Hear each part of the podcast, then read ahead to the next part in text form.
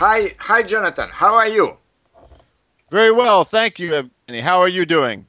I'm I'm I'm very well, and uh, uh, I I've um, uh, I uh, I'd like to speak today about uh, about the American cuisine. Uh, for example, we have in Russian some some certain dishes that are typical for Russian. For example, shchi cabbage soup, borscht, beet, beetroot soup, shashlik meat uh, uh, meat on the skewer, yeah.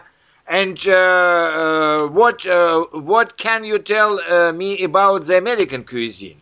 Do you do you have any dip, typical dishes in the American cuisine, or maybe you have only international cuisine by, because the USA is a country of of of immigrants.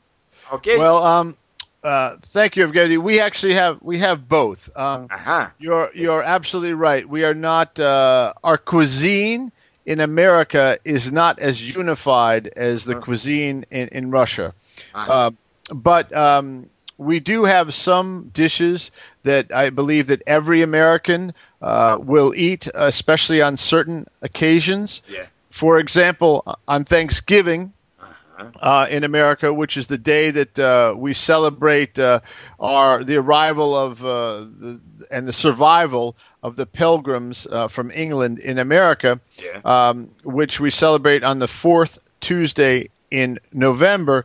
Um, the vast majority, uh, I won't say 100%, yeah. but maybe more than 90% of Americans will eat turkey on, on that day and um, and that is one day where Americans are unified. Um, but uh, many other days there are there is a lot of variety to the American cuisine because of the various waves of immigration. Um, for example, you know the American cuisine was originally English. Uh, then it was uh, influenced by uh, the Scottish uh, culture, and then um, for a period in the 1800s, there was a lot of German influence in American cuisine, so that you had many uh, bakeries and you had many breweries uh, owing to the Ju- German influence. And then, of course, when the Italian immigration started, we had um, Pizza. the introduction of pizza and pasta, ah. uh, and it and it keeps going. And there are more and more waves of immigration bringing their um, their specific foods. Additionally, there's a lot of uh, variation uh, regionally in America. Southern cuisine has its uh, style of cooking, uh, a lot of deep frying that uh, which is very different than northern cooking. But um, unfortunately, in America these days one of the more unifying uh, types of cuisine, or the more common or ubiquitous types of cuisine, would be fast food yeah. restaurants. Uh, that that is the new American, uh, the, the, new wave of American cuisine, and so you can find fast food uh, virtually um, throughout the United States. Mm. Uh, all 50 states, I'm sure, have the larger. Uh, chains of fast food uh, restaurants such as McDonald's, Burger King, uh, Subway. Mm-hmm. So wherever you go in America, you can find some of the same food in a restaurant if you wanted to go to a fast food establishment.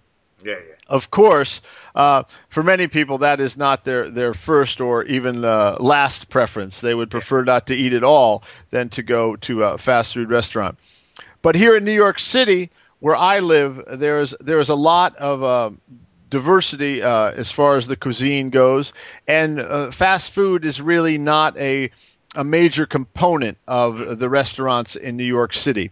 Yeah. Uh, for example, in New York City, there are, are over twenty thousand restaurants oh, uh, in, in the city. and uh, and many of them, uh, the the vast majority of those restaurants are not fast food restaurants. Um, there are uh, there each uh, ethnic group in the city has uh, its selection of restaurants, and uh, that is especially true in uh, what we would call we say the outer boroughs, which would be um, Brooklyn, uh, Manhattan, Brooklyn, Queens, and the Bronx. Yeah. Uh, in in Manhattan, there are many restaurants, but um, a lot of those restaurants are restaurants which are trying to uh, develop a, a, a, New York style of cuisine. So they might take a, a it might be an Italian restaurant, uh-huh. but it's a it's a Manhattan version of that restaurant. So they cook a certain way with certain ingredients, uh, and that's really very typical in, in Manhattan, especially the more expensive Manhattan restaurants. Uh, in Brooklyn and Queens, and to a lesser extent the Bronx, you will find many restaurants that we would call ethnic restaurants where the uh, food is attempting to uh, the the cooks are attempting to reproduce food the way it was cooked in the in the homeland. Um, so in Brooklyn, for example, there is a large Chinatown. Um, of course, in Brighton Beach, there are a number of, of Russian restaurants. Uh-huh. Um, there is a um, section in Sunset Park that has many Mexican restaurants and um, and then uh, there are also scattered throughout uh, Queens. There are there are restaurant there are sections which have a, a large number of Indian restaurants, which mm. are which are really quite good. Yeah. Um, and so a lot of these uh, cultures have, have, have areas that are almost districts where you will find a large variety of of, of those restaurants in one place. Mm. Um, I will say in Brooklyn right now, there's a bit of a trend going on. For some reason, uh, restaurant owners have decided that the hamburger needs to be reinvented. Now, the hamburger was a staple of fast food, but now there are, I would say, within my neighborhood, within maybe a mile radius or maybe a two kilometer radius of my house, there are probably 10 or maybe 15 restaurants that are serving almost. Uh, primarily hamburgers. Wow. And I don't know how long this trend will last, but it's kind of amusing because now everyone's doing the same thing. And these are hamburgers made with what they would call grass-fed beef from local production. Oh. So that's that's the new trend here, and I will keep you posted on future trends if you'd like, Evgeny. Yeah. Yeah. Okay. And my uh, one, one, uh, one, uh, one question more. What is your favorite dish? well, I I enjoy um, I would say I, I enjoyed many of the different ethnic restaurants that uh, that we have in Brooklyn and, and Manhattan. Uh, I I I like uh, Asian food. I like to I like to eat out foods that I don't make at home. So I don't make much curry at home. I don't make much uh, Asian food at home. So that's what I like to eat out mostly, or or sushi because I don't make sushi at home. Mm-hmm. Okay, very, very, it was very it was very very interesting. Story. Yeah, and uh, thank you, thank you very much. Okay, Evgeny, always a pleasure speaking with you. Thank you. Thank you. Bye bye.